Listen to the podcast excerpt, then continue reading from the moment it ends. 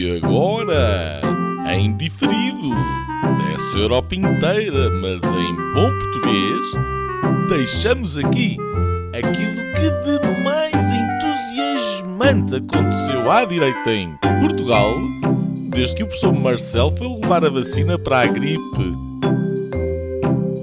Senhoras e senhores, o episódio desta semana do podcast Linhas Direitas. Questão não é estar contra o novo confinamento.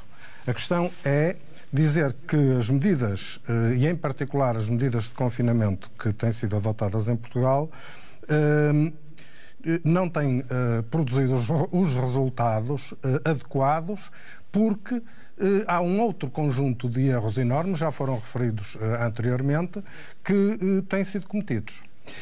Esta coisa de confinar à tarde e não confinar de manhã, e estar toda a gente nos supermercados em aglomerações e nas filas de espera e nos talhos e nos cafés e em todos esses setores e nos parques públicos. Uh, e aumentando o risco de uh, uh, contrair a infecção. E depois recolherem ao domicílio onde se dão o maior número de contágios e aí ficarem e agora ainda por cima dias sucessivos é verdadeiramente um disparate dos vários países do mundo, nomeadamente dos países europeus, nós verificamos que confinar mais, como há um bocadinho referiu, ou confinar menos, ou não confinar, não há diferença significativa entre, as várias, eh, entre os vários países. Isto é, dados como a incidência e a mortalidade, por exemplo, na segunda onda, em países que não confinam, estão muito abaixo de, dos mesmos dados em países que confinam o confinamento tem consequências brutais. Consequências do ponto de vista económico, eh, reconhecidas pelo Eurostat, eh, que afirmava numa nota de imprensa que a, a, brutal descida do PIB em Portugal de 16,4% no segundo trimestre e depois no terceiro trimestre de 5,8%, porque entretanto o confinamento foi aliviado e a economia pode funcionar, eh, é consequência das medidas adotadas pelo governo, mas tem ainda ainda pior, tem consequências do ponto de vista social, com o empobrecimento, o desemprego, a fome que está a ocorrer, não só nas pessoas mais desprotegidas da sociedade, mas também na classe média, nas pessoas que viviam dos seus pequenos negócios e que foram levadas à falência, e tem consequências também em termos de saúde, em termos de saúde física e em termos de saúde mental. Passa a ideia de que os números desta semana se devem quer declaradamente de algumas das nossas autoridades, quer eh, implicitamente em algumas expressões, como ainda há pouco ouvimos, a ideia que isso deve a uma falha dos portugueses. Eu vou dar-lhes dados que comparam eh, a semana anterior às festas, portanto, entre 13 e 19 de dezembro, e a semana a seguir às festas, entre 3 e 9 de janeiro. Em Portugal, o número de casos aumentou 122%. Mas depois, Reino Unido, 134%, Espanha, 79%, França, 33%, Itália, 6%, Alemanha, 7%, Noruega, 65%, República Checa, 107%, Estados Unidos, 14%, Canadá, 24%. Na Suécia, desceu 38% e na Holanda, desceu 29%. Então, todos os povos de todos estes países são irresponsáveis. Basta de atribuírem aos portugueses as culpas que são das autoridades. E em países que não têm estas raízes culturais e não fazem festividades, no Japão, no mesmos dois períodos, aumentou 105%, em Israel 196%, na Indonésia 32%, Emirados Árabes Unidos 94%, Malásia 66% e na Índia reduziu 5%. Tudo, tudo, toda a estratégia que, está ser, que tem sido definida para o combate a esta pandemia está a ser definida à revelia do que são os órgãos oficiais de aconselhamento das eh, autoridades. Eh, o Conselho Nacional de Saúde Pública, o Conselho Nacional de Saúde, o Conselho Nacional de Ética para as Ciências da Vida estão à parte e não são ouvidos eh, para, para, nem tidos em atenção para a definição das medidas. E era fundamental que fossem, e é isso que caracteriza um Estado organizado. E organizam-se umas reuniões ad hoc no Infarmed, eh, as quais terminam com os eh, políticos a dizerem ouvimos os especialistas. Mas que especialistas? Com que currículo? Com que currículo científico? Que especialistas escrevem o quê? Onde é que estão os documentos escritos dos pareceres para nós podermos ler e perceber os fundamentos? Zero. Um dos aspectos fulcrais do combate a um surto epidémico, uma epidemia, uma pandemia, é a detecção dos casos, dos contactos e o seu isolamento. Foi assim que Portugal combateu a tuberculose, a tuberculose no, início do século passado, que é uma doença com maior cronicidade e, portanto, é, é diferente, mas ainda é mais fácil no caso de Covid porque uh, o período de isolamento ou quarentena é mais curto, portanto, é mais fácil de executar. Ora, eh, isto está a falhar redondamente em Portugal. Todos nós sabemos de inúmeros casos, incontáveis casos de contactos de risco que estão 8, 9, 10 dias sem receberem qualquer telefonema ou contacto por parte das autoridades de saúde.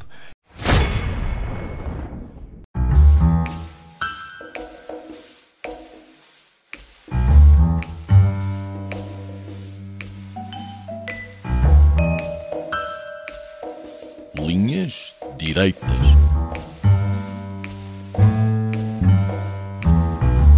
Olá, bem-vindos a mais um Linhas Direitas e ao primeiro episódio do novo ano que de tão mal até já nos põe uh, com saudades de 2020, ou então estou a exagerar. Uh, Juntam-se à mesa de café virtual o Nuno Lebreiro, de Bruxelas, que está confinado um, desde 1 de outubro, uh, e Gonçalo, e, e nos fala de Bruxelas, e do Gonçalo Doroteia Cevada, que transmite do Luxemburgo, uh, está confinado há um mês e meio e está neste momento a desconfinar. E eu, Afonso Vaz Pinto, uh, de Lisboa, Portugal, a terra onde só se confina mais à séria uh, a partir de agora. No arranque de 2021, temos como temas primeiro os presidenciais da pandemia em Portugal e depois as presidenciais do pandemónio na terra do tio Joe e do tio Trump, os Estados Desunidos uh, da América. Esta semana, os portugueses seguem com estupefação a novela dos testes do Presidente da República. À pergunta: está doente? Professor Marcelo, o Presidente responde: sim. O candidato responde: não. O hipocondríaco diz: sim. Uh, o cidadão diz: não. Uh, um catavento de testes e notícias dramáticas sobre o assintomático patológico. Pelo meio, as presidenciais seguem em versão confinada, mas já lá iremos. Desde que gravámos eh, a última vez, eh, Portugal eh, assumiu a presidência da União, Europeia uh, neste primeiro semestre de 2021. Um, esta semana, uh, uh, a comissária portuguesa Elisa Ferreira esclareceu que a bazuca já está nos países europeus. Podemos então descansar com esta informação.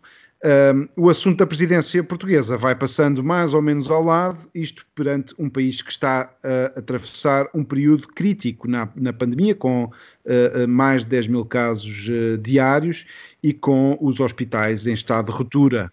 De ruptura falam também as funerárias, desde que existem registros no sistema de informação dos certificados de óbito da Direção-Geral de Saúde, portanto, desde 2009, apenas em dois dias um em janeiro de 2017 e outro em agosto de 2018, a mortalidade total em Portugal tinha ultrapassado a barreira dos 500 óbitos diários. Ora, segundo dados oficiais, desde 5 de janeiro do ano que agora começou, estão diariamente no país mais de 500 pessoas. Esta segunda-feira foi o dia uh, mais negro da mortalidade, com 650 mortes, sendo 155 por Covid-19, ou seja, 24% das mortes. No dia em que estamos a gravar, batemos novos uh, picos uh, de contágio, como dizia, mais de 10 mil casos uh, de testados com positivos e com a morte de 156 pessoas. O primeiro-ministro assinou ontem o despacho que determina o pagamento urgente de uma indenização à família do cidadão ucraniano morto em março por inspectores do CEF. Serão pagos 800 mil euros de indenização aos familiares de Igor uh, Omniuk. Uh, noutro caso grave do, do governo, uh, a ministra da Justiça Socialista, Francisca Van Dunen, continua pressionada pela oposição e uh, segurada de forma fria e distante por um primeiro-ministro pouco disponível para ceder quando lhe apertam a equipa. O caso uh, que tem contornos que lembram o tempo de José Sócrates, pelos nomes e, e, e pelos detalhes do caso, um, mas a verdade é que a atuação do governo está a ter eco lá fora e mancha a imagem de Portugal. Mas o primeiro-ministro preferiu voltar-se contra os que o atacam, acusando Paulo Rangel e Poiás Maduro de liderarem eles, uh, e passo a citar, uma campanha internacional contra Portugal. Palavras do primeiro-ministro. Ora, numa altura em que o frio ainda assola a Europa e em que há neve em Madrid, mas faz sol no meu país, vamos então ao debate. Um, antes dos temas uh, a que nos propomos, uh, fazemos um ponto de situação na pandemia.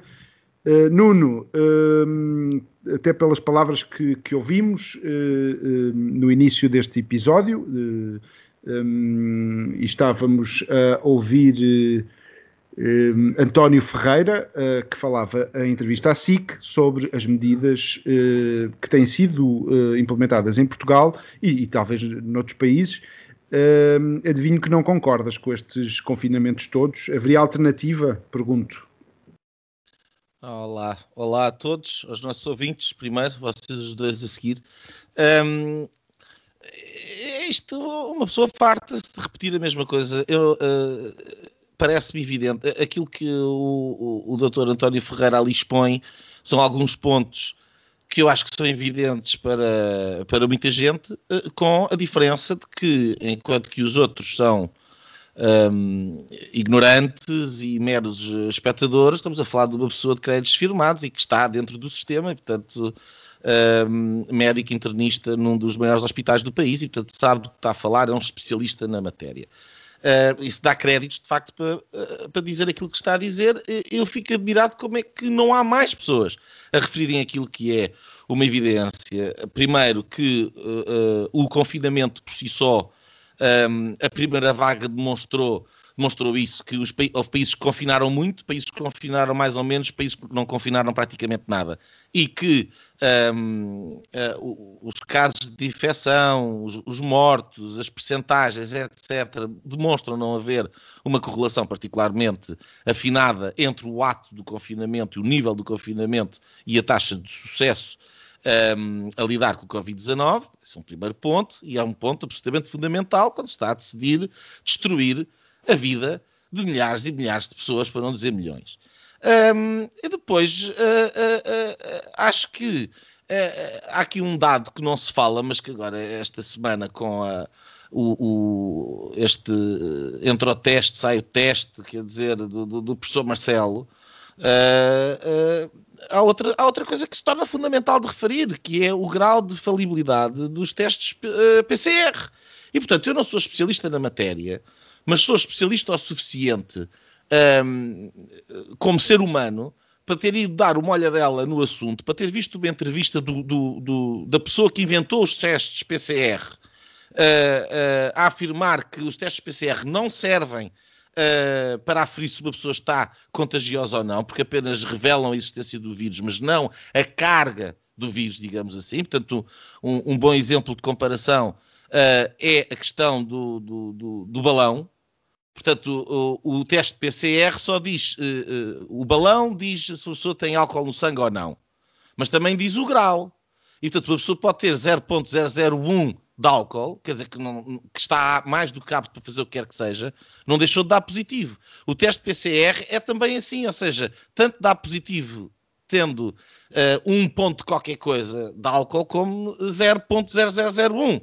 Ainda para mais, com o número de ciclos que estão a ser feitos, ou seja, o número de vezes que o teste é, uh, enfim, o, que o processo é repetido para, uh, para aferir se existem os vestígios do vírus ou não, acima dos 25 ciclos, 30 ciclos, e isto de acordo com as informações do próprio inventor do teste PCR, os dados são cada vez menos fiáveis. Portanto, nós, por um lado, estamos a seguir uma política de confinamento para um país inteiro, onde a maior parte das pessoas, como estou farto aqui de referir, uh, o Covid-19 não é uma ameaça, não protegemos de forma eficaz os grupos de risco para quem o Covid-19 é uma ameaça, baseamos a estratégia num confinamento que não, está, não tem relação absolutamente nenhuma com taxas de sucesso no combate ao vírus, e em cima disto, o ponto fundamental de decidir uh, o que é que se deve fazer e quando se deve fazer é em nome de um teste que se sabe que tem uma taxa de falibilidade grande, o que explica a razão dos positivos e dos negativos. E, portanto, quantas pessoas não deram um positivo como o professor Marcelo deu, mas não tiveram direito à contraprova que o professor Marcelo já teve 4 ou 5.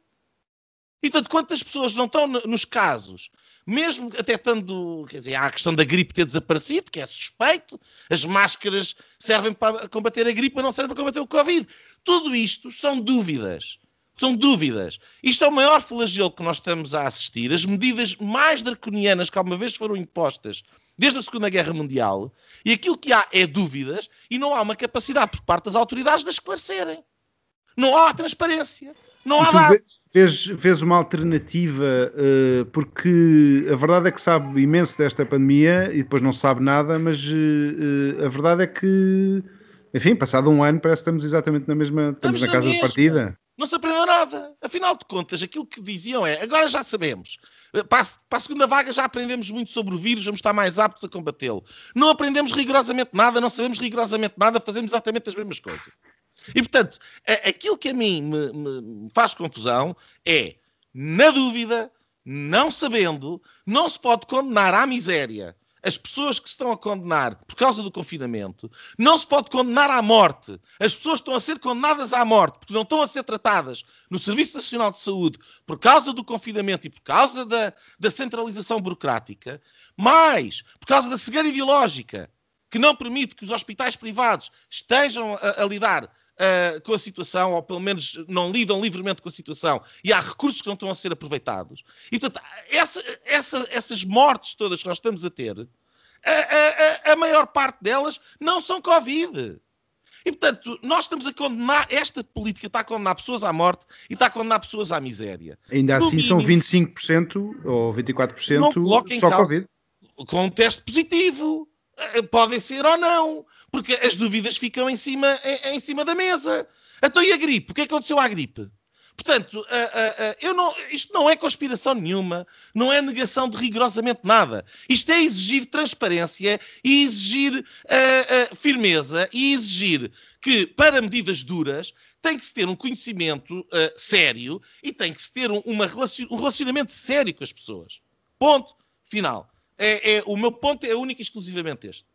Gonçalo, uh, qual é a tua, a tua perspectiva do ponto de situação da pandemia? Uh, obrigado, Afonso. Uh, boa noite aos nossos ouvintes uh, e a vocês os dois. Um, e bom ano. esperemos que seja melhor do que o anterior. Bom ano para todos. Eu, eu também é verdade.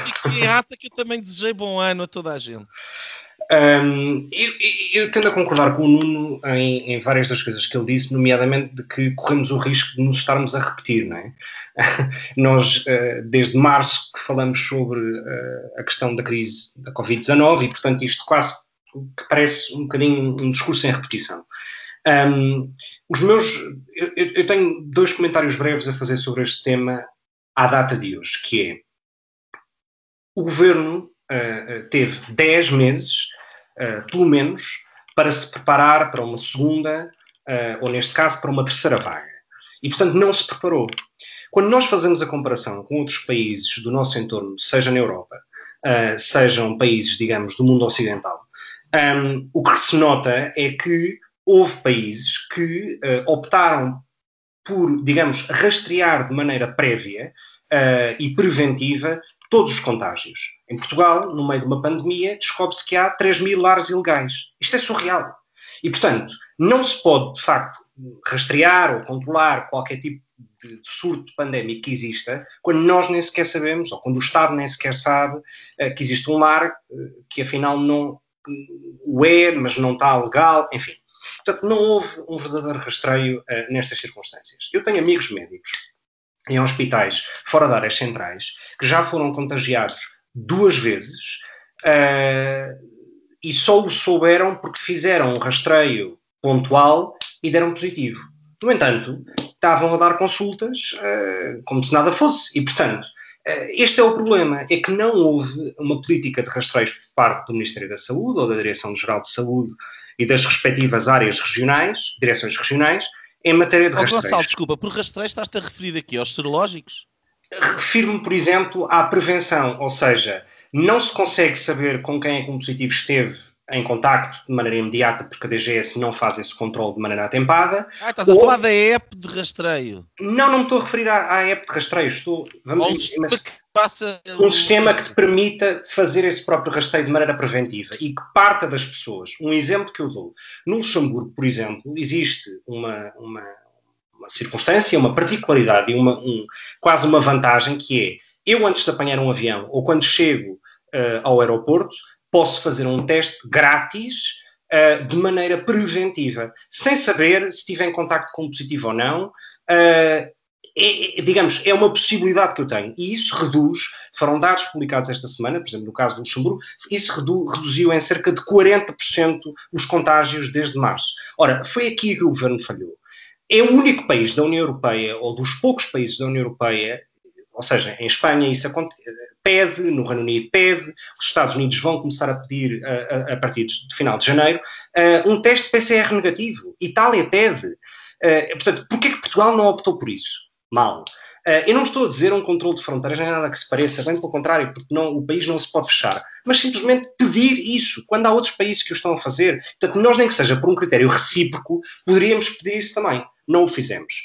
Um, e, e, outra questão que é a questão de, de, de, de, seja dos laboratórios privados, seja dos hospitais públicos ou das clínicas, dos centros de saúde, que fazem este tipo de testes e que têm a obrigação, de maneira preventiva, de controlar estes surtos ou eventuais surtos pandémicos. Um exemplo disto é que, antes do período do Natal em Portugal e dias antes da passagem de ano, se querias fazer um teste PCR ou um teste de antígenos daqueles que te dão em 15 minutos o resultado, eu cheguei a fazer um em Madrid.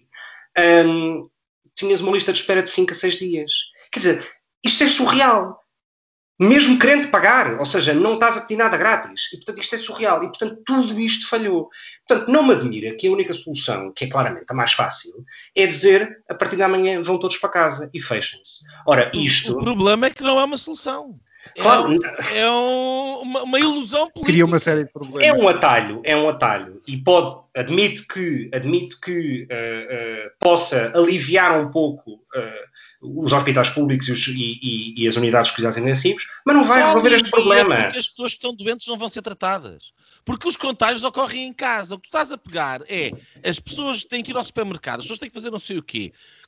meteste as pessoas todas ao mesmo tempo no supermercado e depois os enfiares durante 48 horas uh, uh, uns em cima dos outros dentro de casa, é onde eles uh, se infectam. De... E depois basta olhar para os autocarros e para os comboios.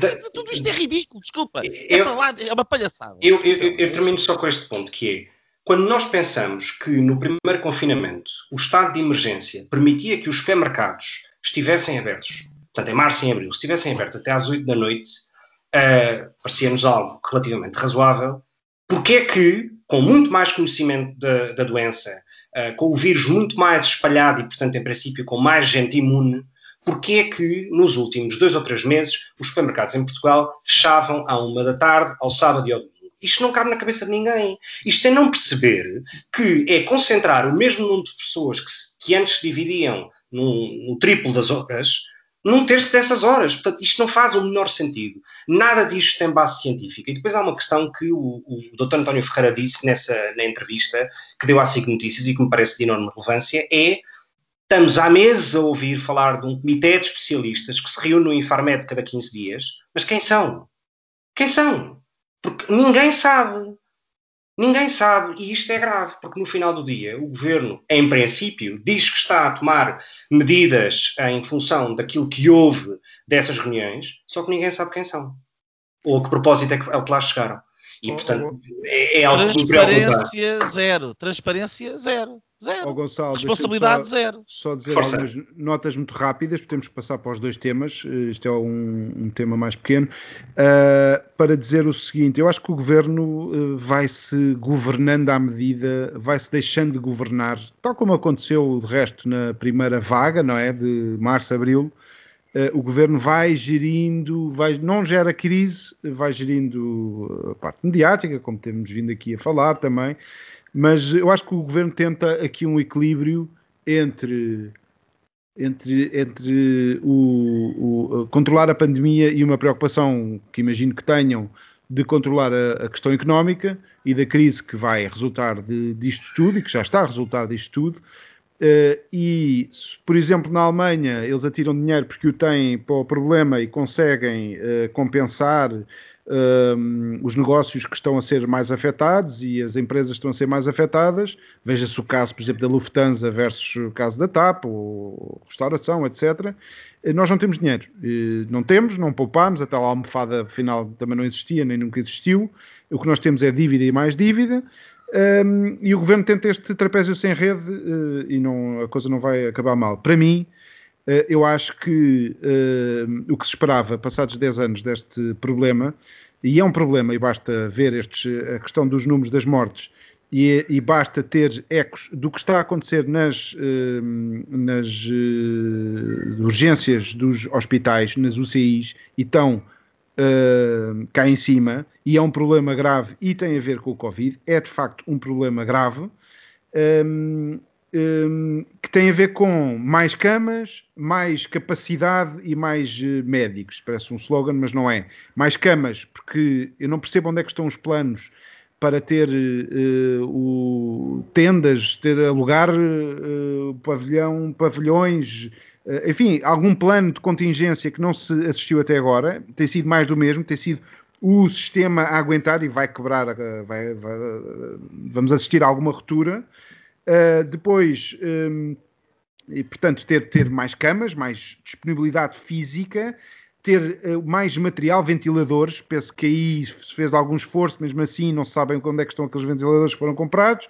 Uh, material médico, ambulâncias, não sei, mais material a entrar e depois mais médicos, reconversão, por exemplo, de, uh, de médicos que, de outras especialidades que neste momento não estão a atender e que isso não aconteceu. E não aconteceu, e não aconteceu pela questão ideológica que o Nuno estava a dizer, que é gravíssima, é por isso que eu acho que a questão ideológica não pode cegar perante uma crise, e o problema com as questões ideológicas, seja de um extremo como do outro, é que cegam completamente e não foram envolvidos os privados numa luta, e a questão social também, eh, o setor social que não foi envolvido, e por questões ideológicas.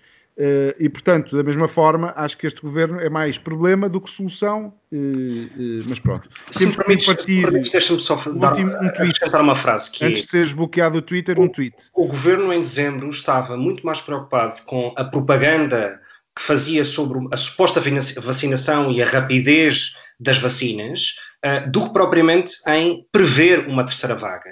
E, é, e isso resultou é naquilo que estamos hoje. É tão simples quanto isto. E quando olhas para países como Israel ou Dubai, não consegues perceber, com países, por exemplo, como Israel, que tem população em termos de dimensão muito próxima de, da portuguesa, porque é que eles estão muito mais avançados nesse plano de vacinação e nós não. Quando foi um país que confinou de maneira duríssima duas vezes.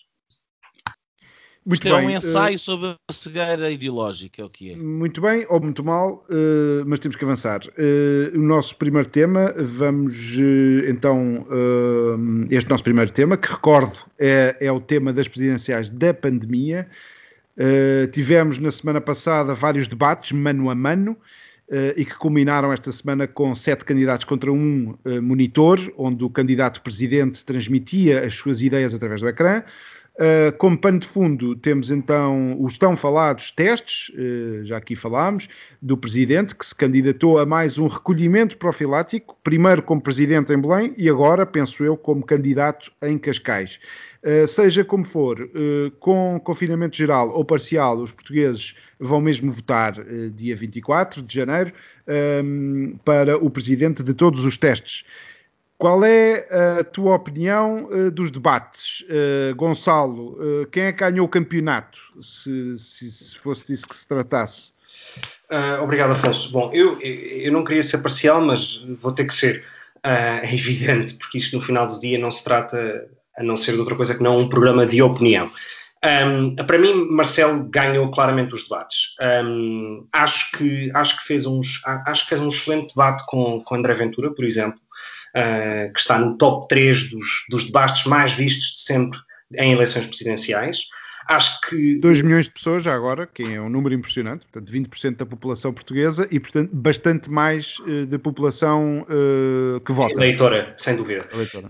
Um, e, portanto, a, a mim parece-me que uh, conseguiu, por um lado, marcar uma diferença, sem, no entanto, fazer um, um disregard ou, ou, um desprezo quase formal sobre o Chega enquanto unidade política, uh, e, portanto, contrariamente a outros candidatos como Ana Gomes, Marisa Matias, etc., nunca coloca a questão da legalidade do Chega enquanto partido como uma questão evidente, porque, do ponto de vista formal, aparentemente cumpriu com os requisitos pedidos e exigidos por lei, e conseguiu marcar essa diferença entre aquilo que ele chama como uma direita social uh, e, a direita do André Ventura, que tem muito pouco a ver com isso.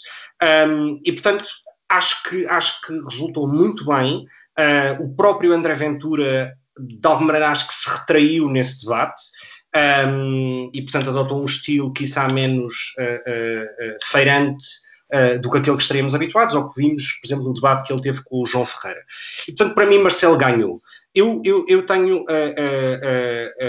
uh, outras duas notas sobre isto, que é, eu acho que Marcelo consegue revelar um, um grau de moderação que é difícil encontrar em alguns dos outros candidatos. E, portanto, esse grau de moderação atrai esse eleitorado. E um eleitorado que vai do Partido Socialista ao CDS uh, para, para dizê-lo de maneira mais simples. E, portanto, acho, acho que ele aí ganha, ganha pontos. Surpresa para mim, ainda que tenha muito poucos dotes de oratória, uh, Tiago Maia. Uh, era um desconhecido uh, até há poucos meses atrás um, e acho que conseguiu muito bem. Acho que este modelo dos debates, uh, ele, ele, digamos, saiu-se muitíssimo bem uh, de novo no debate com Ventura e no próprio debate com Marcelo, conseguiu vincar uma diferença. Portanto, eu acho que claramente os candidatos à direita do PS, portanto, Marcelo, Ventura Uh, e Mayan conseguem de facto mostrar uma performance muito superior aos candidatos de esquerda, e aqui, não querendo ser parcial, espero que tente dizê-lo de maneira o mais imparcial possível, ainda que não o seja. Um, agora, a mim o que me parece é que, sobretudo no debate de ontem com todos os candidatos, que perdemos meia hora, 40 minutos, portanto, a primeira parte do debate a discutir se as eleições são ou não no dia 24 de janeiro, uh, algo surreal quando estamos a duas semanas das eleições e, portanto, não, não se sabe ainda, ou não se sabia até ontem, se as eleições poderiam ser adiadas ou não, e a discutir o confinamento. Portanto, não houve em nenhum destes debates, e aqui é claramente uma opção editorial de, de, das televisões e, de quem, e, e, dos jornalistas que moderaram estes debates, não houve um, um, um, pensar o país, não houve um pensar um país a cinco anos e de que modo é que o, o próximo Presidente da República pode fazer a diferença. E isto pareceu-me grave. Grave. E o que vai acontecer é que vamos, a minha expectativa, infelizmente, é que vamos ter uma abstenção recorde de 70, 75, 80%. E, portanto, o próximo presidente que seja eleito, portanto, na lógica das probabilidades e das sondagens, Marcelo Rebelo de Sousa, terá uma posição muito mais fragilizada em Belém, porque está muito menos legitimado por menos eleitores, um, e isto, e isto só fortalece António Costa. E é grave, porque o que se espera, ou o que, se, o que, se, o que eu, como eleitor de direita e como votante de Marcelo Rebelo de Sousa, gostava era de ter um presidente mais uh, uh, uh, presente e ativo na forma como fiscaliza o governo. E isso, com estes potenciais níveis de abstenção, tenho dúvidas que possa vir a acontecer e tenho pena. Nuno, qual é a tua apreciação geral destes debates? Esclareceram, não esclareceram? Isto, uh, quem é que ganhou, quem é que perdeu? Qual é a tua opinião? Não faço ideia, não vi nenhum. Uh, não vi nenhum debate, uh, não vi nenhuma entrevista, não tenho televisão, não me dei ao trabalho de ler rigorosamente nenhum artigo eh, sobre as eleições presidenciais. Isso é um statement. Não vi, não vi é verdade. Uh, fortíssimo, fortíssimo. Recebi, recebi um link do, do que me apareceu à frente da, uh, do André Ventura uh, a desancar a Marisa Matias, que vi com duas ou três gargalhadas, e foi isso. Não, não tenho interesse nenhum. Olha, cinco passos que se lixem as eleições presidenciais. Não tenho qualquer espécie de interesse um, e não estou a apelar à abstenção. Eu vou votar, vou votar amanhã. Em uh, Tino de Range, como de já uh, estou inclinado, Estou inclinado para votar no Tino de Range. Uma das razões pelas quais eu não quis ver nada, nem ouvir nada, nem ler nada, foi para não me demover de votar no Tino de Range. Um, uh, mas estou inclinado a fazê-lo, mas em última instância amanhã decidirei na, na, na cabine de voto uh, quando estiver naquela, naquele momento de, de intimidade, sabendo que a única coisa que eu. Aliás, eu sei duas coisas. Uh, uh, não vou votar em branco. Uh, vou votar, portanto, sei três coisas. Vou votar, não vou votar em branco e não votarei no Marcelo Rebelo Sousa. E, portanto, a partir daqui, amanhã decidirei o que vou fazer. Eu quero só uh, justificar o, o, o, meu. Eu, eu, eu, eu não, não sou capaz de.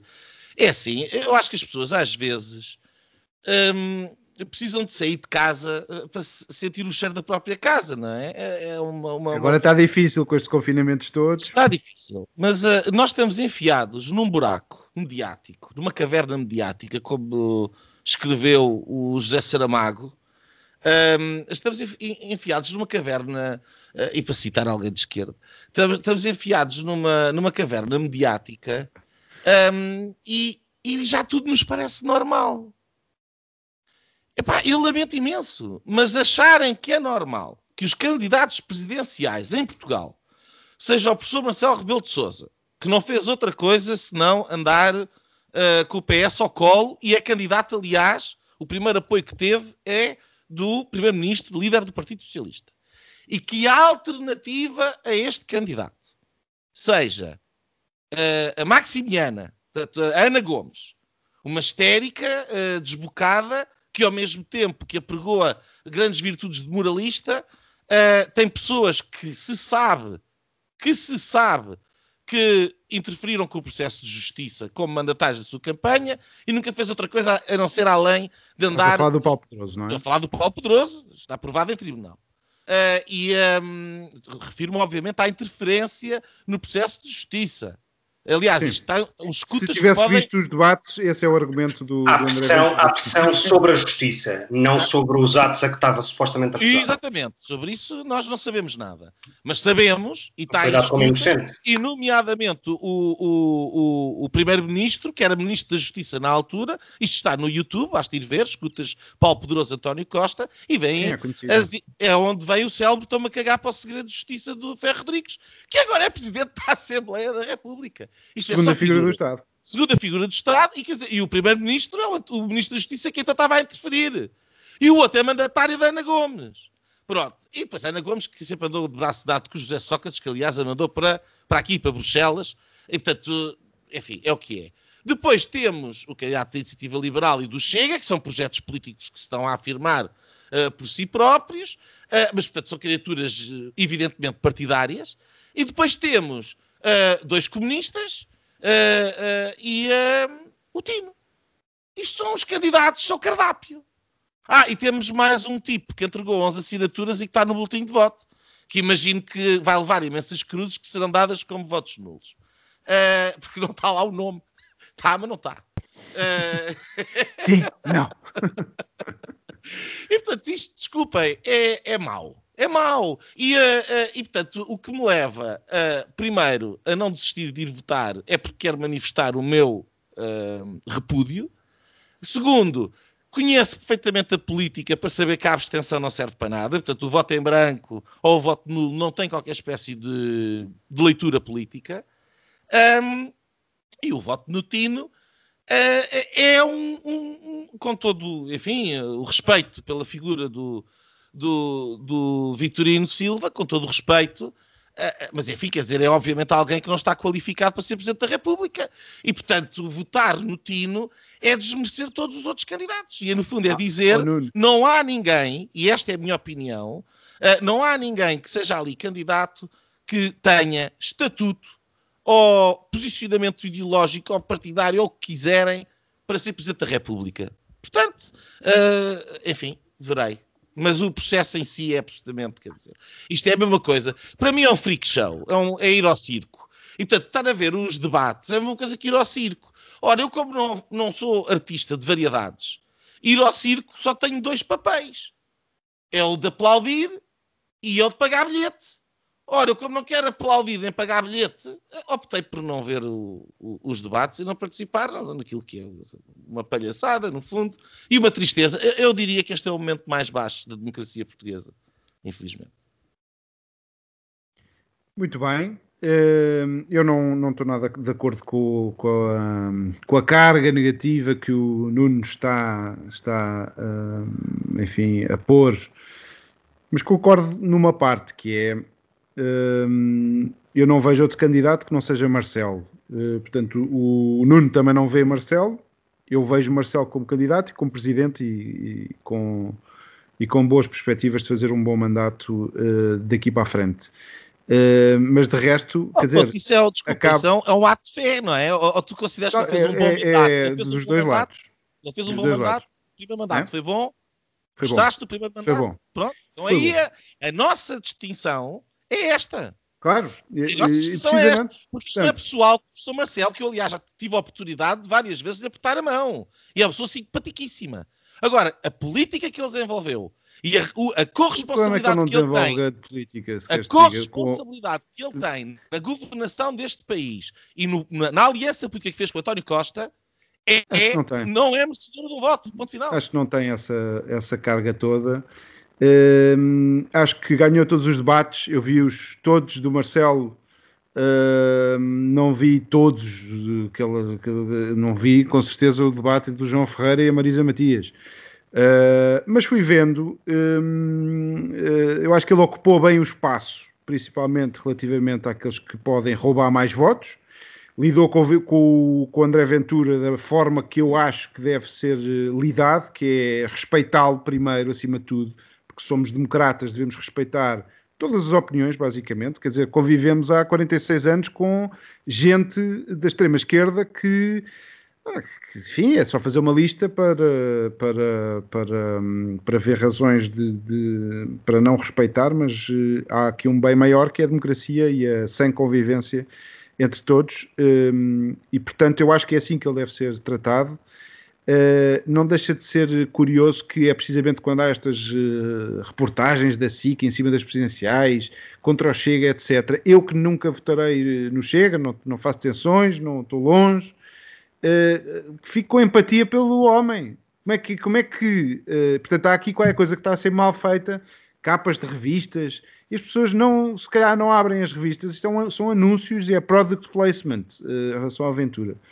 Um, e portanto, eu acho que respeitou e vincou bem a diferença, que é o que eu acho que, que deve ser feito. Um, aquela questão da direita social que o, que o, que o Gonçalo já falou, marcou-se do Ventura, uh, não ilegalizar e assim não ilegalizar, obviamente, uma força que não é de extrema-direita, para além do mais que uh, nem sequer devia haver limites. Uh, eu acho que há argumentos muito grandes para se combater soluções extremadas o André Ventura até tem falado muito disso, tem, tem feito esse, saneamento dentro do partido, porque entrou muita gente e, e teve que o fazer e está a fazê-lo. Uh, continuo a não concordar com 98% do que ele diz, ou 80% se calhar. Um, uh, eu acho que, no modo geral, também concordo que o Tiago Maia foi uma boa uh, surpresa. Não acho normal que ele faça o media training durante debates, em direto com todos os portugueses a assistir, porque viu-se que no fim estava muito mais bem preparado do que no princípio e, portanto, acho que foi uma boa oportunidade perdida, mas é uma oportunidade de ganha para, o, como dizia o Nuno, para os partidos para estas candidaturas de partido, eu acho que tanto o Chega como o, a Iniciativa Liberal uh, saem a ganhar. Isso lembra-me o CDS. Uh, o Nuno fala muito aqui de a política já não é o que era, etc. E houve de facto uma evolução grande. O CDS manteve-se fiel a um princípio Uh, um bocado anos 80, anos 90, de que ia apoiar uma candidatura, não nos unir à direita, etc. Eu não sei se não perdeu uma oportunidade, não tirou um único voto, não tiraria um único voto ao Marcelo Rebelo de Sousa, até porque vale neste momento, segundo as sondagens, 1%, um, mas ia buscar ali o André Ventura e ia disputar e ia debater uh, para esta, apesar de não ter visto os debates. Desculpa, Afonso, a maior parte aí dependeria do candidato. Diz? Acho que aí dependeria do candidato. Se, claro que sim. Claro que um espaço com o Ventura ou não. Mas o CDS já tem que pensar como um, um partido pequeno uh, e que se tem que afirmar pequeno em termos de representação. É mais, é, mais, é mais pequeno que os Exato. pequenos. Se houvesse Agora eleições, é mais pequeno que os, que os pequenos. É um nano partido em termos de representação, portanto precisa de, de marcar o espaço mediático. Esta era uma oportunidade e eu acho que a perdeu. Uh, o Tino de Rãs uh, é um bocado como dizia, vou roubar a ideia, como se diz no Facebook, vou roubar. Uh, a ideia à Rádio Observador, alguém dizia que ele é algo entre o António Aleixo e o Bruno Aleixo. E de facto é, é, é um bocado uma desilusão. Ele, a Marisa Matias, o João Ferreira, péssimos os três. Uh, e pronto, com esta mecalo, nós já estamos a ficar. Eu, eu, queria só, queria só acrescentar duas coisas. Temos terminar para ir para o segundo tema. E... Queria acrescentar duas coisas, que é, um, na minha primeira intervenção, fiz, fiz o comentário à questão do, dos debates uh, do Marcelo com o Tiago Maia e, e, com o Ventura, mas não fiz um único comentário sobre o debate que ele teve com a Ana Gomes.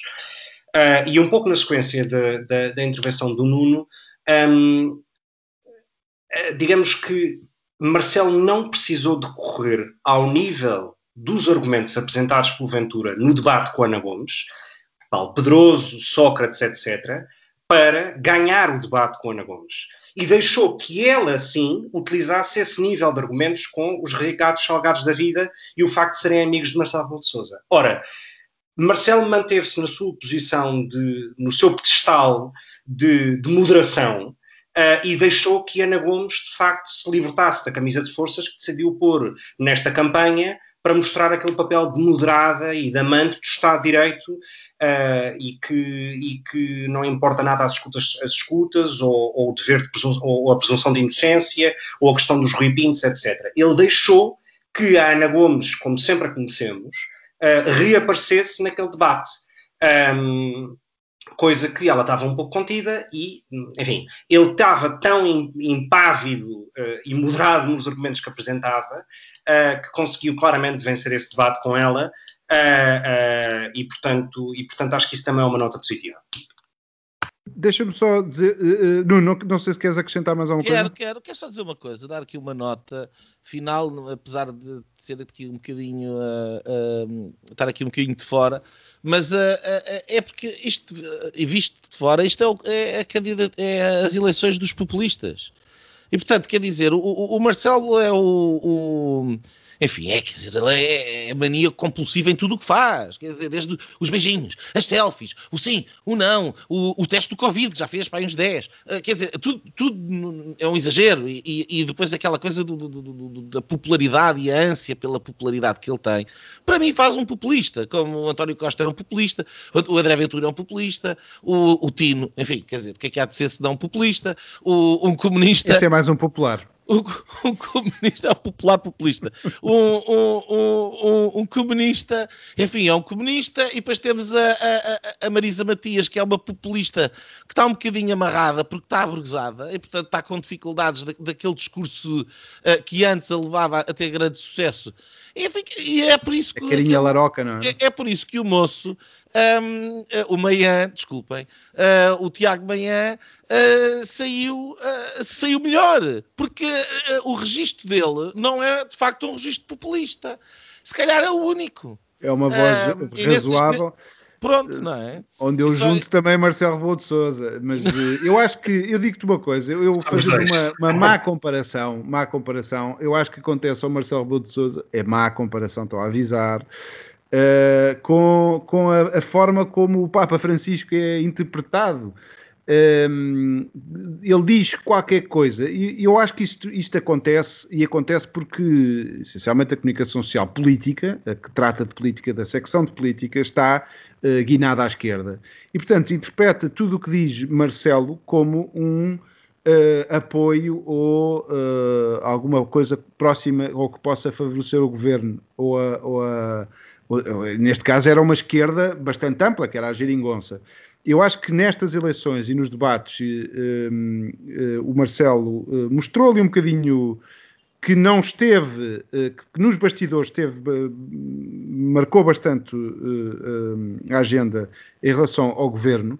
Percebe-se, como perceberemos sempre de 5 em 5 anos, que o papel do Presidente da República é de facto bomba atómica ou nada. Não é de 4 em 4 da cor. Eu vi umas gordas do Miguel Sousa é Tavares. É o Miguel Sousa Tavares. Que levou uma lição de ciência política Não, enganou-se. Enganou-se. Eu acho que também temos uma era um bocadinho parva em termos de, de, enfim, ataques. Mas, eh, mas eu acho que o Marcelo. Eu acho que foi muito merecido.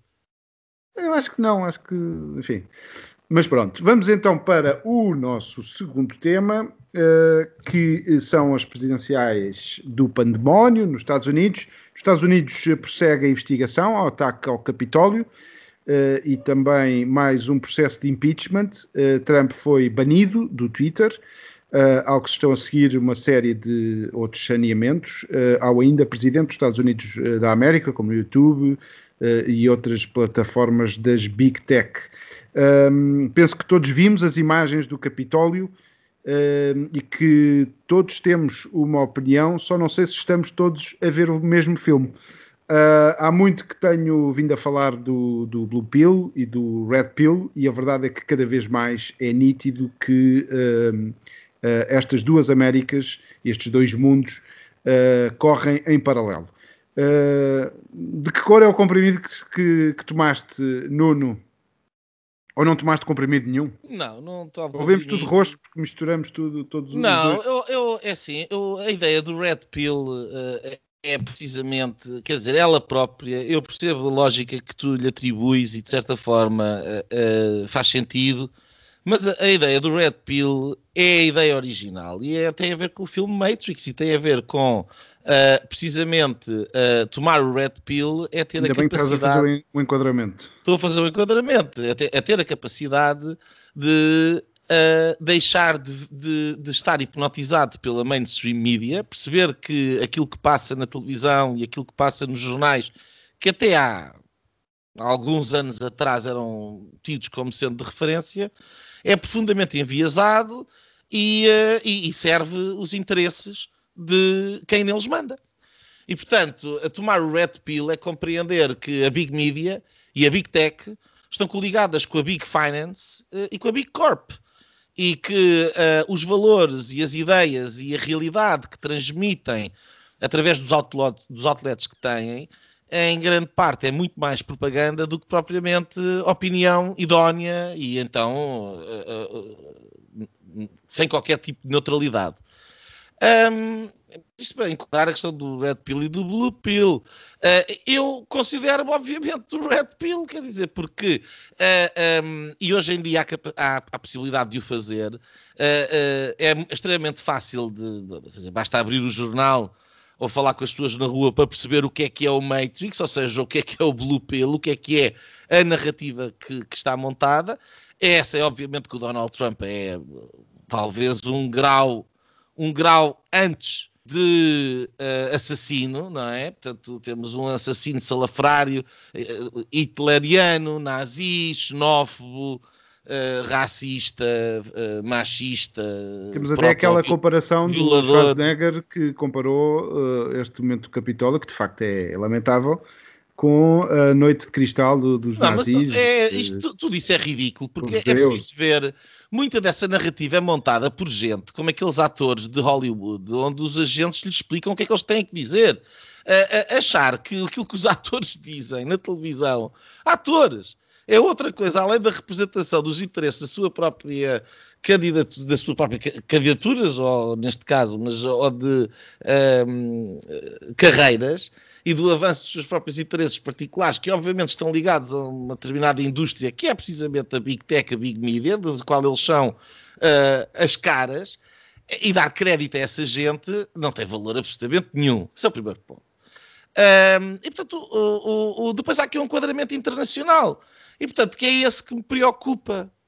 E, uh, e uh, aquilo que o enquadramento que eu faço, e eu, eu procurei explicar isto uh, para justificar aquilo que à partida pode parecer estranho para quem está de facto hipnotizado ou habituado ou que não liga ao assunto e, portanto, ouvem ruído de fundo, que é 90% das pessoas, não ligam o suficiente e, portanto, sabem umas coisas que é aquilo que passa e que todos repetem e que, portanto, eh, parece ser evidente que o Donald Trump é um grande malandro. O Donald Trump não era malandro nenhum até eh, cinco minutos antes de anunciar que ia ser candidato. Aí estava em todos os talk shows, estava em todos os sítios estava uh, com toda a gente atrás dele. Uh, o enquadramento, para mim, é importante. E o enquadramento é simples.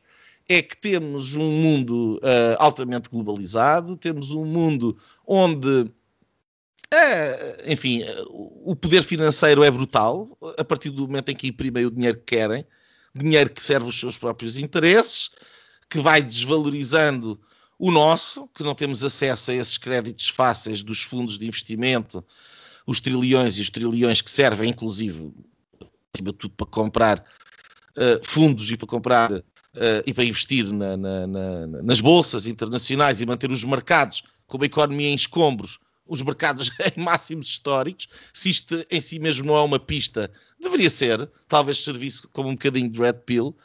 E estes grandes e poderosíssimos interesses estão coligados conjunturalmente com os interesses geoestratégicos da China. Porquê? Porque a China representa, ao mesmo tempo, a maior oportunidade de mercado e de investimento e de retorno para os grandes interesses financeiros um, mundiais, e, por outro lado, oferece condições particularmente interessantes e de lucro, de majoração de lucro para a produção a baixo preço, explorando uh, a baixo preço, explorando, uh, obviamente, uh, enfim, o povo chinês e as condições, muitas vezes até de escravatura, como não é o caso da comunidade muçulmana no sul da China, o Uigur. E, portanto, quer porque produz barato e, portanto, majora os lucros, quer porque abre as portas do mercado mais entusiasmante do planeta em maior crescimento, é óbvio que isto é extremamente interessante para um, os grandes interesses financeiros e económicos internacionais. Ora, o Donald Trump representou. Claro que isto tem um custo, não é? Porque foi a, a, a,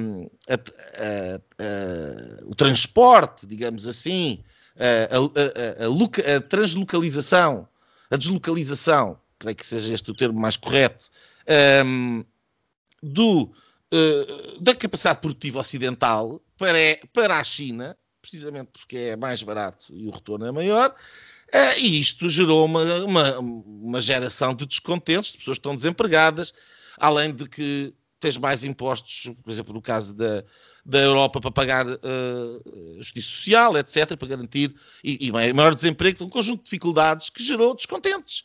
Esses descontentes elegeram Donald Trump. E Donald Trump, durante quatro anos, aquilo que fez foi dar a voz a esta gente, enfrentando a China.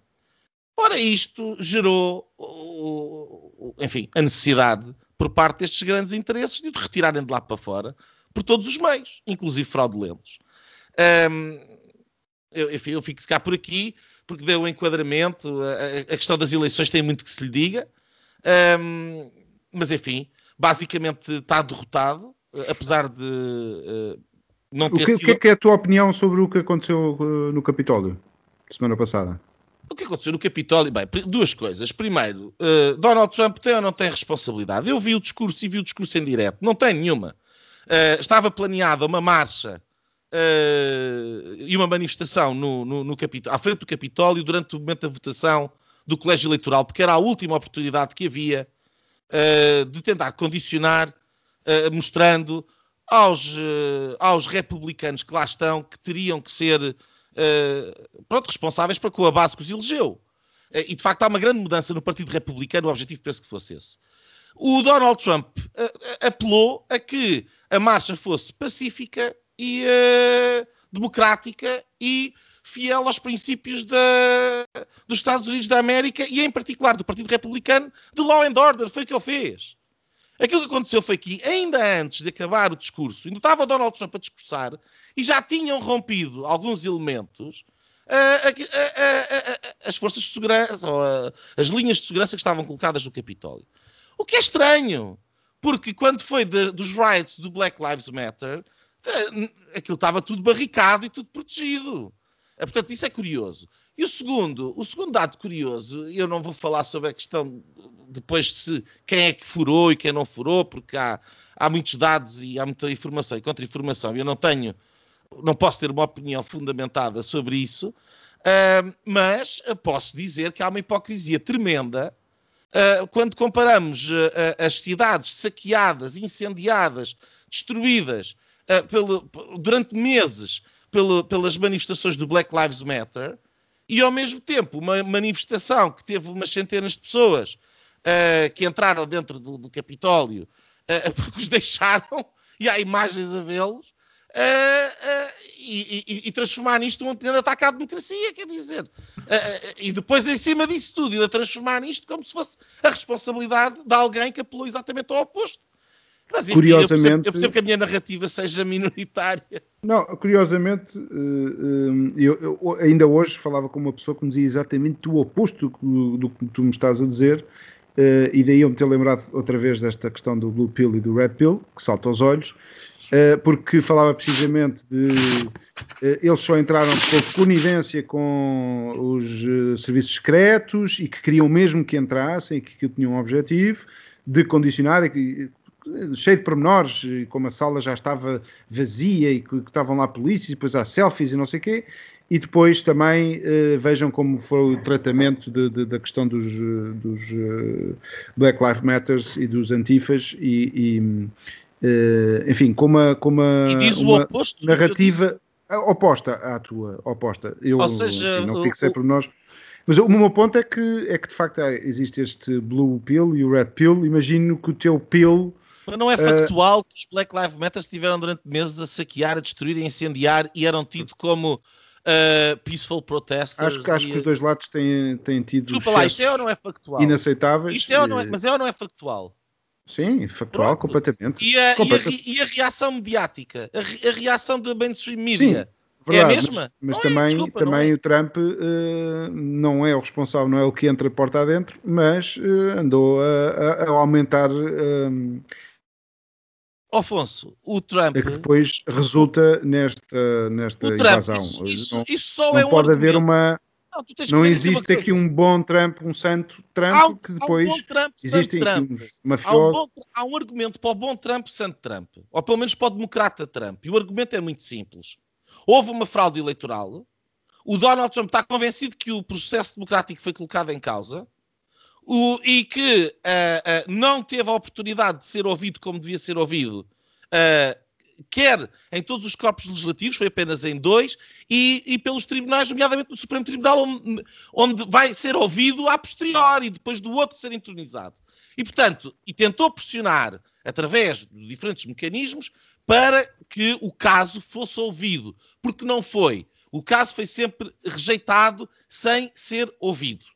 E de acordo com o direito norte-americano e aquilo que é a posição do Partido Republicano, tal como é afirmada pelo Rudy Giuliani, o coordenador do processo, é do sistema norte-americano, as provas merecem ser sempre ouvidas. Não podes fora, descartar o processo sem ouvir a prova. E ele não teve a oportunidade de o fazer. E isso gerou um descontentamento popular tremendo. As eleições não têm qualquer espécie de legitimidade para metade da população norte-americana. Apenas têm para aquela metade que votou Partido Democrata, se é que foi uma metade, vamos partir do pressuposto que é 50-50 e deixar os pormenores, metade revê-se, metade não se revê, metade acha que foi legítimo, metade acha que não foi legítimo. Qual era a solução para isto? A não ser um processo de investigação muito, muito bipartidário, muito claro, com tribunais, uma comissão especial e uma auditoria. Isto era o que o Trump exigia facto, e não teve. O e o facto... facto... de não ter havido a transparência, o facto de não ter havido a comissão, o facto de não ter havido a auditoria, independentemente de ele ter razão ou não, e eu não vou entrar por aí, mas independentemente de ele ter razão ou não, porque eu não sei, eu, eu, eu, eu, vi umas coisas, há obviamente muitas irregularidades, não sei se seria suficiente ou não para inverter o, o, os resultados das eleições, eles dizem que sim. Agora, aquilo que eu digo é, a única forma que havia de garantir transparência no sistema e de toda a gente sair daqui a dizer o presidente que foi eleito é o presidente legítimo, seria uma comissão, uma auditoria, seria uh, os tribunais terem dado atenção, seria uh, uma comissão bipartidária ter analisado a situação e ter sido transmitida por todos os canais. Como, é, como acontece tradicionalmente nos Estados Unidos.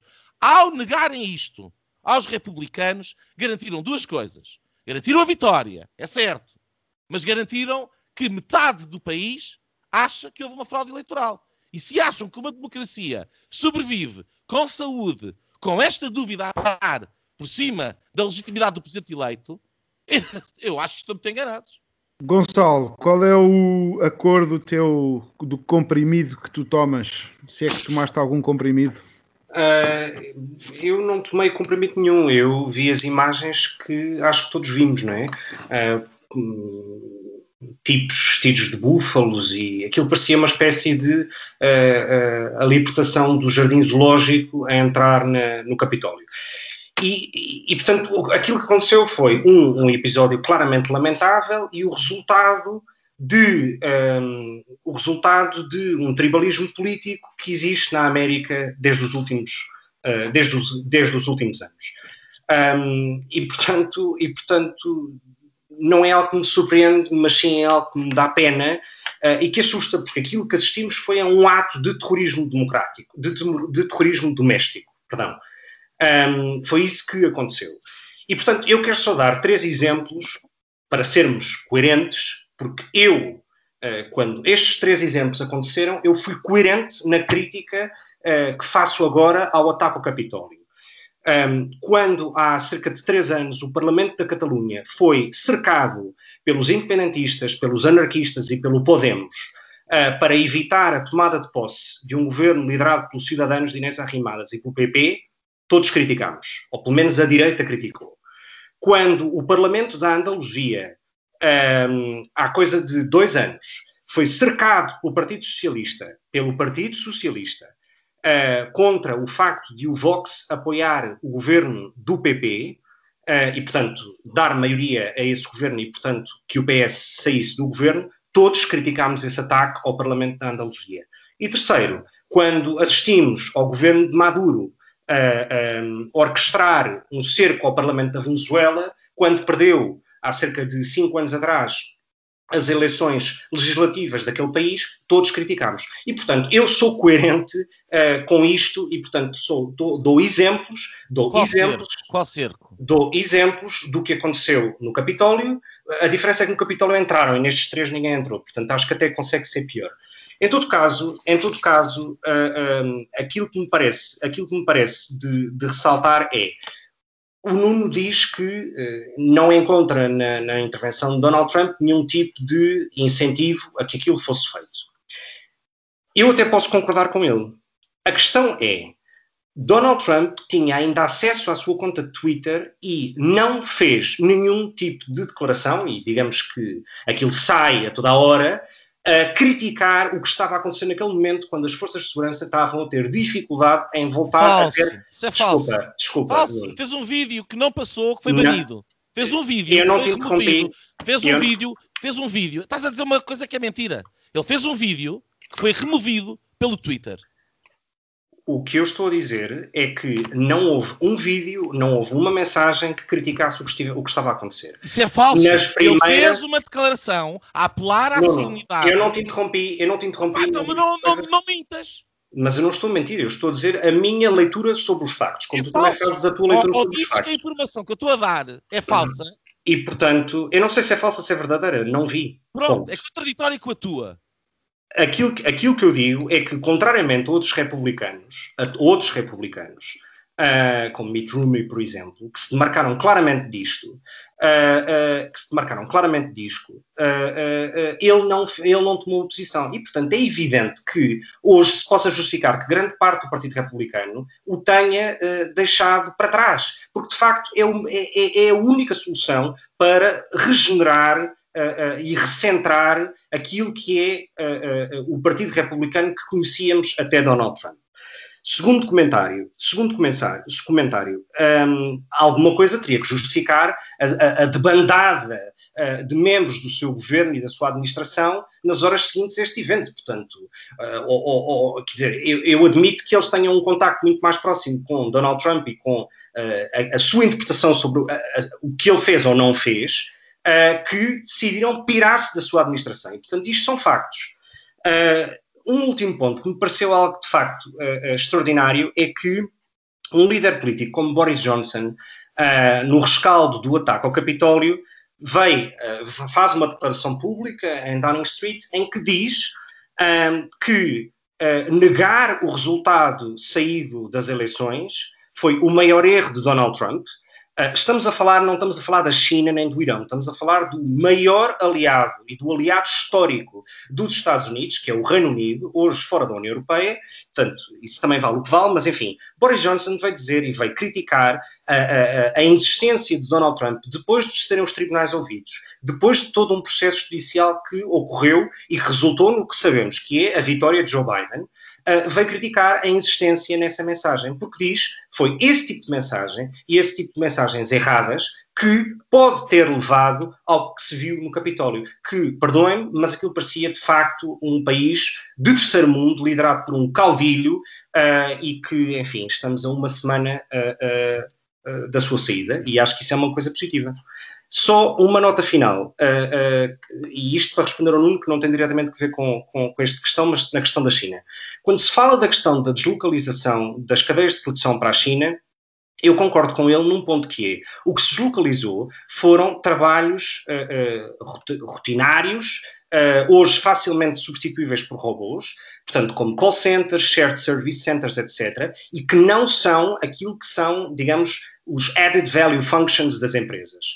Uh, estas empresas pagam muito poucos impostos nestes países, na China, no Vietnã, no Bangladesh, etc. Podemos discutir a responsabilidade social ou não, mas a deslocalização das empresas não ocorreu para estes países. O que ocorreu foi uma deslocalização de cadeias de produção de menor valor, ou seja, trabalhos repetitivos aquilo que se manteve nos seus países de origem, como propriedade intelectual, as marcas, o know-how, a tecnologia, etc., ficou na Europa e nos Estados Unidos. E, portanto, e isto são factos. Eu trabalho com clientes que fazem isto, eu ajudo clientes a fazer isto, sou pago para isso, e o que vos digo uh, é que isto é um trend em qualquer setor, seja farmacêutico, têxtil, uh, uh, tecnológico, etc.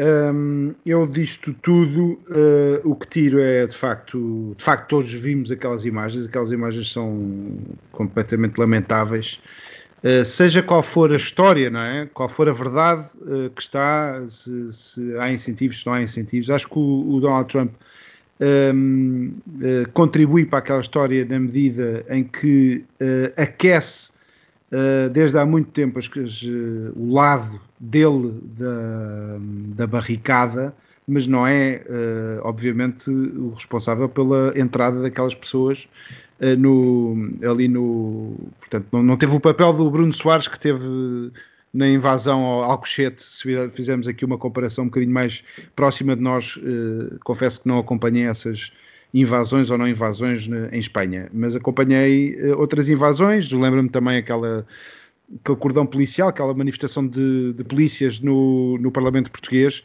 eh, e, e, agora eh, esses polícias podem ver o que seria o resultado uh, parvo uh, que um tipo, que este tipo de, de, de invasões tem, que é voltar-se completamente contra uh, e mancharem de forma, de forma, eu acho que agora inequívoca, o lado que possivelmente pretendiam defender.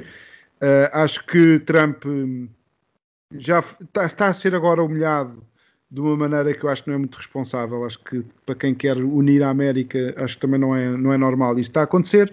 Acho que Trump sai pela porta pequena. Ele já foi. Eu acho que ele, por mais processos que houvesse, 7 milhões de, de, de voto. De voto um, de, de, diferença de votos, não depois nos, nos Estados, mas é uma diferença tão grande, os, as probabilidades eram tão pequenas mesmo que houvesse ou que, é que isso haja. É falácia, desculpa, Afonso. Não, mas mesmo que haja, uh, tenha havido batota, um, uh, eh, soa mais a, a, a, a, uma.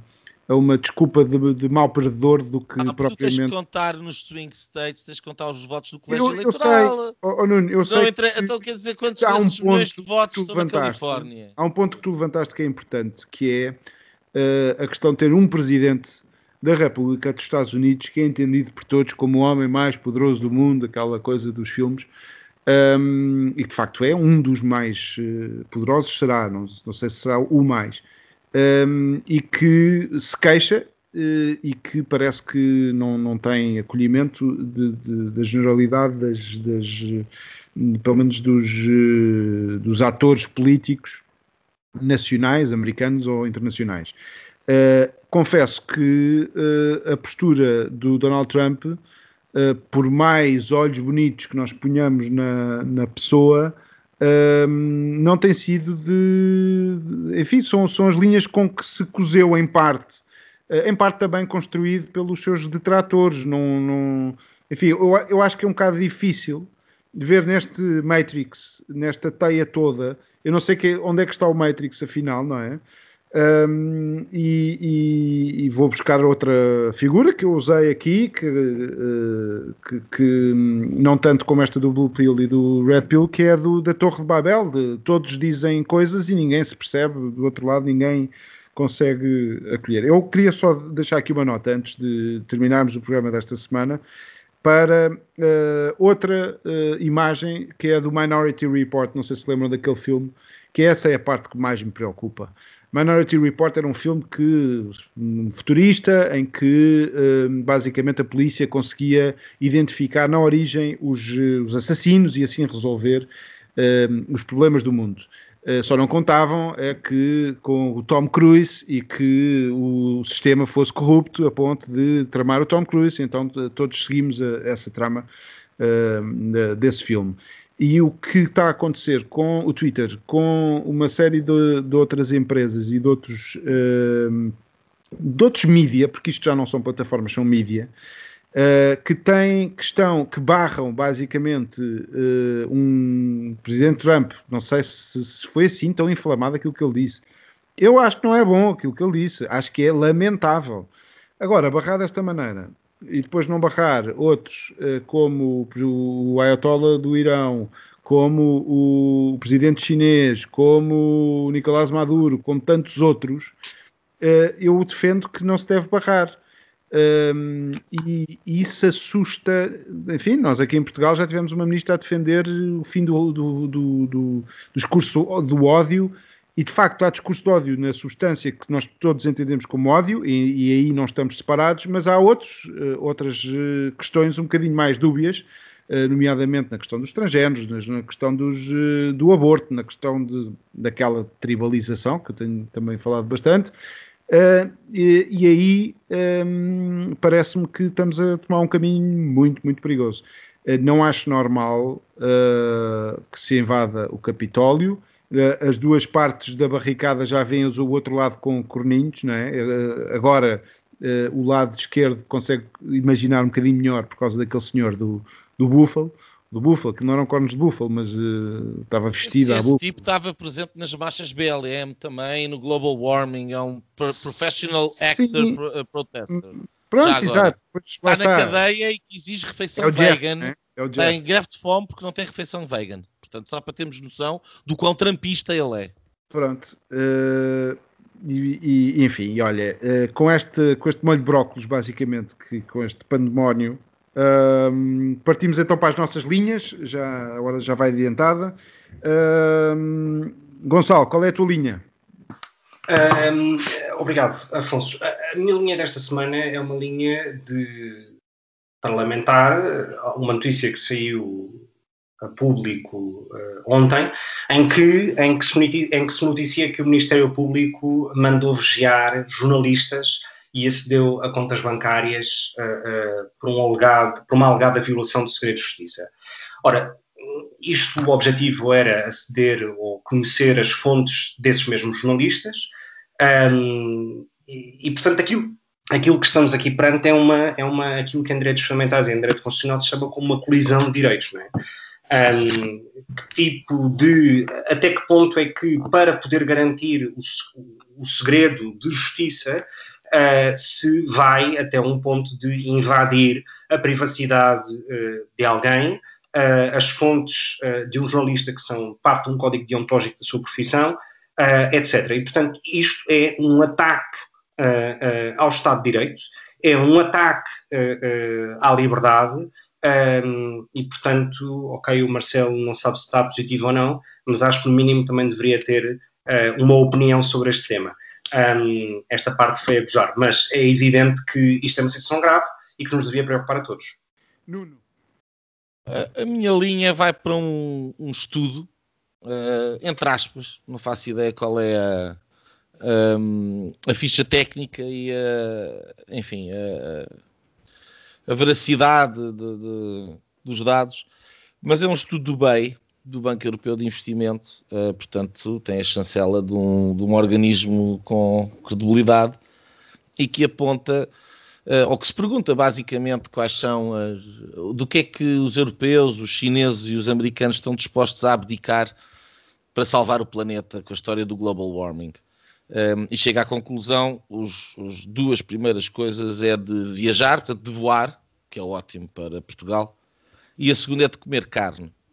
Ora, isto é uma narrativa que, que, que já vem uh, de algum tempo, tem sido aproveitada, tem sido veiculada, por exemplo, pelo António Guterres nas Nações Unidas, tem sido veiculada por diversos chefes de Estado, tem sido veiculada pelo World Economic Forum uh, de Davos, que se vai reunir uh, agora daqui a pouco tempo, um, ehm, costumava ser na Suíça, em Davos, vai se reunir em Singapura, e com esta história do Great Reset uh, e o Build Back Better, que até foi um slogan também do Joe Biden, uh, tem sido utilizado por todas estas pessoas que estão concertadas de alguma maneira com esta ideia um, ehm, de que se deve aproveitar a pandemia Covid-19 para fazer um, um, restart na economia, fazer um restart verde, uh, dirigido basicamente por, uh, enfim, pelo conjunto dos grandes interesses e dos grandes grupos de investimento económicos e financeiros e, e pelos Estados, obviamente, e as grandes uh,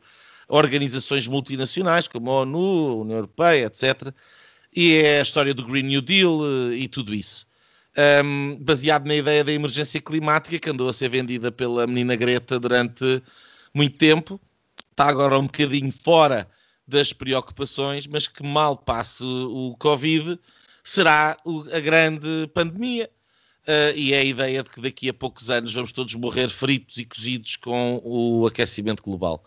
Um, esta ideia é preocupante porque basicamente aquilo que se vende e que tem sido vendido por estes organismos com tanta relevância como as Nações Unidas, o, agora o BEI, o World Economic Forum, etc., e muitos chefes de Estado, é basicamente uma, uma transformação completa da, da economia mundial uh, dirigida uh, centralmente. Isto é o, o epíteto do socialismo, de certa forma, disfarçado de verde, uma espécie de uma melancia. Um, eu convido os nossos ouvintes que, vão, que estejam atentos, uh, porque isto é, curiosamente, não se discutiu nas presidenciais, qual é a ideia de qualquer candidato sobre estes assuntos. enfim, eh, mas uh, fica o meu alerta porque uh, paulatinamente esta ideia de que nós temos de ter que deixar de comer carne por causa de, das vaquinhas e do metano, que temos de deixar de viajar, que temos de deixar de fazer tudo, vai sendo vendida por estas pessoas que comem carne e que viajam de jato particular com mais emissões que qualquer um de nós. Uh, a minha linha um, é, é para, para, o governo português, que na semana passada anunciou a criação de um grupo de trabalho para a prevenção e o combate do, ao racismo e à discriminação, uh, e que entre os seus uh, 16 membros inclui o Mamadou Ba, que para além de ser dirigente do SOS ao Racismo, é racista. E, portanto, não devia estar. Não sei se, é, se vai lá como case study do que não fazer, uh, se vai. Não sei, não sei. Se vai matar o homem colonial, não, mas isto não, não me. Não faz muito sentido. E com esta nos despedimos. Obrigado uh, e até para a semana. E pronto, pronto. Foi assim que acabámos de ter o incomensurável privilégio de assistir ao podcast Direitas. O podcast Sensação da Direita. Em Portugal e em português. Para a semana, juntem-se outra vez.